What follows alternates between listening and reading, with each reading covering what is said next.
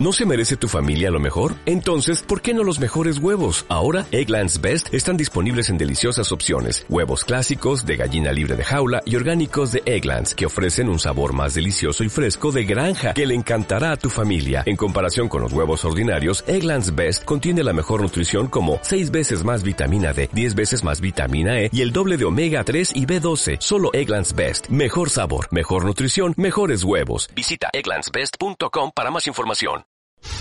En la mañana me desperté, todos debemos tener el mismo hábito, ¿verdad? En la modernidad, no me acuerdo si fue antes de levantarme o no, pero agarré mi teléfono y leí lo que voy a designar como el tweet falopa del día, eh, porque la noticia era que PlayStation, Sony particularmente, en un mes o en un año, podríamos decir, eh, de patentes a manselva. Podría Claro. también ser el zócalo de este, de este bloque. En un año donde Sony, si te das cuenta, ya te patentó a vos y me patentó a mí, mostró lo que ustedes están viendo en pantalla en este momento. Recuerden que en Estados Unidos eh, eh, uno puede ir eh, a hacer públicas las patentes, se, pueden ir a ver. Digo en Estados Unidos sin saber correctamente si acá se trabaja de la misma manera, ¿no? Así que permítanme hacer la salvedad en todo caso. Eh, y también siempre, para ya después empezar a delirar un poquito con el tema, recordar que que se patente algo no significa que efectivamente lo van a poner Yes. en práctica.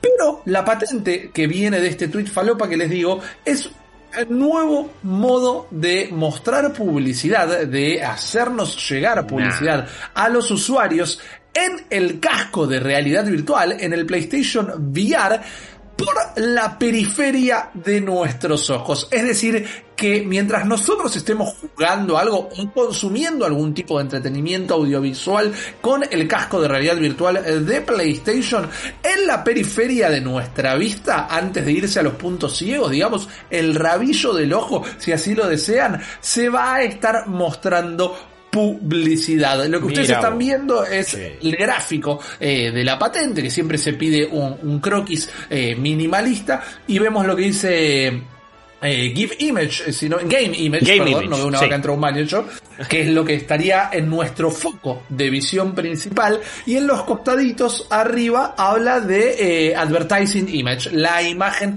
publicitaria. Y esto, amiguillo, me llama la atención por ver, mil cosas. ¿por qué? Se me prenden alarmas en, en todo lado. Me sigue Snake directamente porque primero me llama la atención. O sea que yo vengo de la publicidad y tengo Sí, un poquito mi corazón ahí. eh, para mí juega con los límites a morir esto. Juega con los límites. Primero de lo invasivo y segundo de... eh, es borderline publicidad subliminal hasta cierto punto. Eh, rápidamente, si ustedes no lo saben, la publicidad subliminal está terminantemente prohibida. Hubo un caso hace mucho tiempo donde en el cine, durante la película, se habían metido en un frame eh, imágenes de una gaseosa sabor cola y la gente salía del cine diciendo, uy, van, qué ganas que tengo de tomarme una bebida sabor cola. Eh, porque habían sido bombardeados constantemente con imágenes de la botella sin saberlo. Bueno, eh, se prohibió la publicidad subliminal. Acá no es técnicamente subliminal, porque la tenemos en el rabillo del ojo, no está escondida, pero nada, es como una mosca rondándonos cerca todo el tiempo que la ves pero no la ves, está ahí pero no está. Inclusive la patente habla de cómo eh, el dispositivo va a tener la capacidad de darse cuenta donde vos estás focalizando tu atención. Eh, pone inclusive en el ejemplo, estás viendo un recital, ¿no? Algo que Sí. Sony como que tició varias veces, pero todavía no llega, ni Sony ni de parte de ningún casco de realidad virtual. Sí, esa cosa de vas a estar en un evento, o sea, vas a estar en el courtside de la NBA, pero en realidad Claro. virtual. Que es algo que sí, se- Claro. se ha coqueteado y hay prototipos, pero nunca termina de, bueno, listo. Esta es la Exacto. nueva industria del entretenimiento.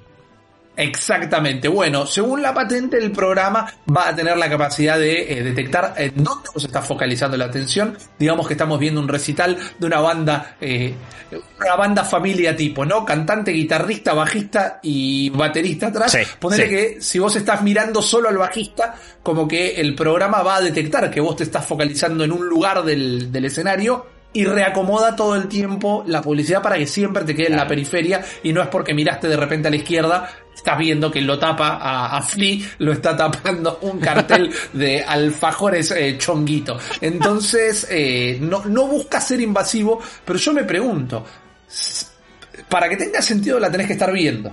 Para que lo Sí. estés viendo, le tenés que estar prestando un mínimo de atención. Si le estás prestando ese mínimo de atención, ¿no suena un poco invasivo de alguna manera? No sé, me parece. Me, salen términos como maquiavélico, es como el tipo de publicidad que no queremos en, en- nuestro entretenimiento.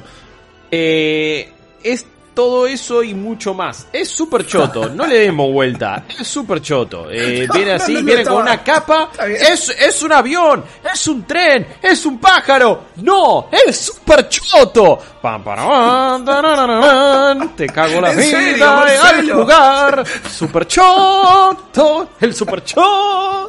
Eh, perdón, eh, pero, o sea, posta igual sería un gran personaje y un gran cómic. Me parece que Super Choto vino para quedarse, Super Choto. Porque encima esto es en realidad virtual. Porque si yo estoy acá en la compu, y, eh, eh, lugar 2D, y veo acá algo, eh, en, eh, no sé, en, una, en la esquina superior derecha, como nos enseñaron los pibes que iban a jugar al arcade en, nivel X, ¿no? Y que jugaban ahí un Tekken Claro. y te decía, en la esquina superior derecha está el, el- el Daytona, las vueltas. Y era re útil esa información, ¿eh? Em, y, y eso, no sé, puedo como desviar la imagen, puedo ponerle algo ahí que no se vea, no sé. Puedo hacer un montón de cosas. En realidad Sí. virtual siento que es una invasión a la privacidad todavía más grande. Porque estoy en ese entorno, porque estoy sumergido Claro. ahí. Al, al margen de eso, que de última es una cuestión de percepción, cuando te pones a pensar cómo esto puede eh, suceder y cómo puede mostrarse encima en juegos pagos y no en free to play, que es el único lugar donde entendería el hecho de, ok, de alguna manera tenés que monetizar, es como los juegos Claro. de celular, ¿no? Los freemium, eh, es, ese tipo de productos. Eh, yo eso a lo sumo quizás lo podría entender. A lo sumo quizás, o sea, con, con- con todas esas salvedades. Pero si no, es como cuando. ¿Te, te, acuerdas cuando habían puesto publicidad o habían intentado hacerlo? Ya ni me acuerdo si lo siguen utilizando o en qué quedó en Street Fighter. Que le ponían acá Sí. los personajes y toda la bola. entiendo que ya lo volaron. Entiendo Bueno, que ya sí, lo volaron. porque la verdad que eh, Street Fighter nunca fue free to play tampoco. Entonces, Claro. ¿qué me estás poniendo publicidad de esto? Una cosa es del Capcom Pro Tour de última, bueno, listo, es tu evento, qué sé yo. Igual creo que había sido ese el intento, de hecho, con el Capcom Pro Tour, pero podía irse para otros lados. No estamos acostumbrados también a esto. Es medio un, algo con lo que se nos viene amenazando hace un tiempo largo ya. En el sentido de, esto va a pasar, esto va a pasar. El entretenimiento, eh, no, te van a saltar publicidades en el Google Lens, que Google Lens ya ni existe más o menos. No, Eh, claro. Pero bueno, es algo medio distópico, medio cyberpunk, eh, de, de cómo la publicidad se va a meter. Un aparato fundamental de toda esta maquinaria, porque sigue siendo eh, aquello que hace que, por ejemplo, plataformas como YouTube sigan siendo gratuitas que redes sociales sean gratuitas, que un montón de otras cosas por las que no pagamos pero usamos y hasta a veces sacamos un rédito Claro. económico, sigan sosteniéndose. Eh, la publicidad en YouTube es molesta. Ok, es lo que permite que no te cobren por usar YouTube y es lo que le permite a un montón de gente vivir de hacer contenido en YouTube. Cuando lo llevas a este terreno, sin embargo, es raro. Este es es súper choto. De nuevo, súper choto. eh, porque mm, eso ahí, que esa, esa es la postura, esa es la pose realmente. Es súper choto. Porque no estamos acostumbrados a esto. Porque los juegos no salieron gratuitos algunos. Porque la consola ya la pagaste. Porque el casco lo Claro. tuviste que pagar. ¿Estamos siendo un poquito alarmistas? Puede ser. ¿Esta patente va a quedar en la nada? En un 99,9% te Sí. digo que probablemente sí.